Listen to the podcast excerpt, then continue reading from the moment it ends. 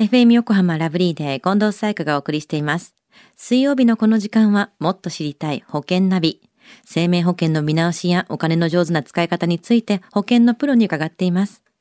保険見直し相談、保険ナビのアドバイザー中亀照久さんです。よろしくお願いします。はい。よろしくお願いいたします。さあ、保険ナビ、先週は投資と保険が混ざった商品のお話でしたよね。はい、そうですよね。まあ少しちょっとおさらいしますと、あの、新社会人が加入したケースを紹介しましたよね。はいまあ月々5000円ぐらいの保険料で、まあ60歳の満期時に、まああの約まあ200%以上のね、金額になりますよなんて、そういうようなお話もさせていただきましたよね。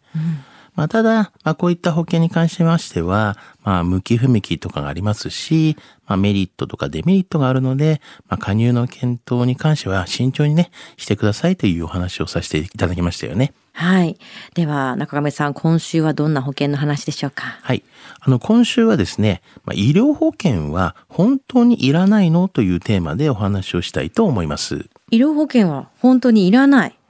どういうことでしょうか？はい。あの、最近ですね、問い合わせの中で多くなってきた質問なんですけれども、はいまあ、それは医療保険やがん保険はいらないですというような内容なんですよね。で、まあ、皆様もインターネット等ですね、勉強されていて、まあ、有識者のね、言い方で、まあ、医療保険はいらないとか、まあ、支払ったお金は病気にならないから損とか、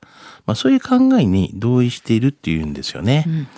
で、果たしてそれで正しいんでしょうかと。まあ、保険のね、対面販売が、まあ、自粛されている、まあ、昨今ですけども、まあ、ネットでの生命保険の、こう、契約も増えているというふうなのに思いますよね。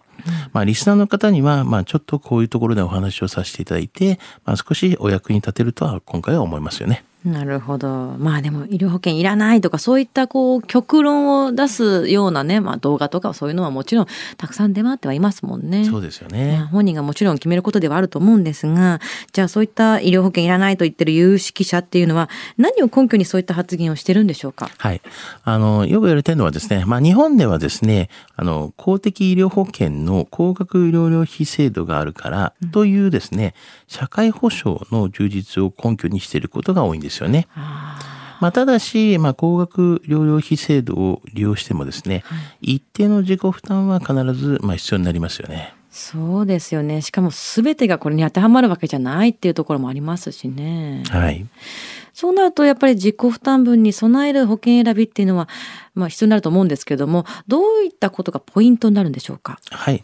あの、やはりですね、入院を基準に考えてみてください。はい。あの、もちろん、癌とかなった場合ですけども、癌の部位とか、まあ、その状況によってはですね、あの、入院しない場合もありますが、基本は入院をされますので、まあ、入院を基準に考えてもいいと思います。まあ、ただし、まあ、近年は、ま入院も長期にわたって病院側も入院させない場合がありますから、はいまあ、入院日数は減少しているのも事実本当なんですけれども、まあ、その点もですね、いろいろ考慮していった方がいいですよね。なるほど。入院を基準に考える。まあ今の時代にどれぐらい必要なのかっていうのをそこをベースに保険を組んでいく。今はね、ネットでいろんな情報が入る反面、自分の都合のいい情報が偏ってしまう傾向はあると思うんですよね。まあそうですよね。うん。まあ、医療保険はいらないという意見に対してもですね、まあ加入しておくべき人が、まあ医療保険に入っていないとか、まあそういった場合でね、非正規雇用で働く世帯だったりとか、はい。自由業とか、まああとは自営業とか、あとはシングルマザーの方だったりとか、まあ預貯金がない世帯だったりとか、あの、住宅ローンや子供のね、教育費等のね、固定費を、まあ、妻のパート収入で養っているような世帯だったりとか、まあ、確執やもったいないというか、まあ、生活費の中で、まあ、支出がね、難しいとか、お気持ちは本当にね、わかるんですけれども、根本的に保険っていうのは貯蓄と違うんで、まあしかし保険はですね、やっぱ貯蓄を備えたものもありますから、まあそういうところも少しね、考えていただければなと思いますけどね。貯蓄プラス保証、まあ、保険がついてくるものっていうのもあるよってことは忘れないでほしいですよね。そうですよね。では中亀さん、今回の医療保険は本当にいらないの？というお話、知得指数は？はい。ズバリ96です。ちょっとね、高めで皆さんもやっぱ知っておいてほしいなと思うんですけども、はい。まあ、やっぱ保険自体ですね、お金があれば、まあ、保険などはいらない、まあ、原理になりますが、まあ、全ての方がお金があるわけでもないですし、まあ、保険をいらないということにはつながらないと思うんですよね。また、まあ、掛け捨てで保険料がですね、何も使わなければ損をするという考え方はですね、やっぱ現代は掛け捨てでない医療保険とか、まあ、がん保険とかもありますのでね、えー自分のまあ価値で保険を選択していただければなというふうに思いますよね。うんまあ、ぜひね、あの、こういったことも、まあ、わからない方、まあ、または迷っている方などがありましたら、まあ、一度ですね、相談されてから、あの、選んでいただくという形でも遅くはありませんので、ぜひね、ご連絡いただければなというふうには思いますね。うんまあ、確かにその公的なものを理解することも大切ですけれども、それプラス、まあ、もしものことを考えたときに、それの種類によっては、非常に自分に寄り添ったものもあるわけですからね。そうですよね。今日の保険の話を聞いて興味を持った方、まずは中亀さんに相談してみてはいかがでしょうか。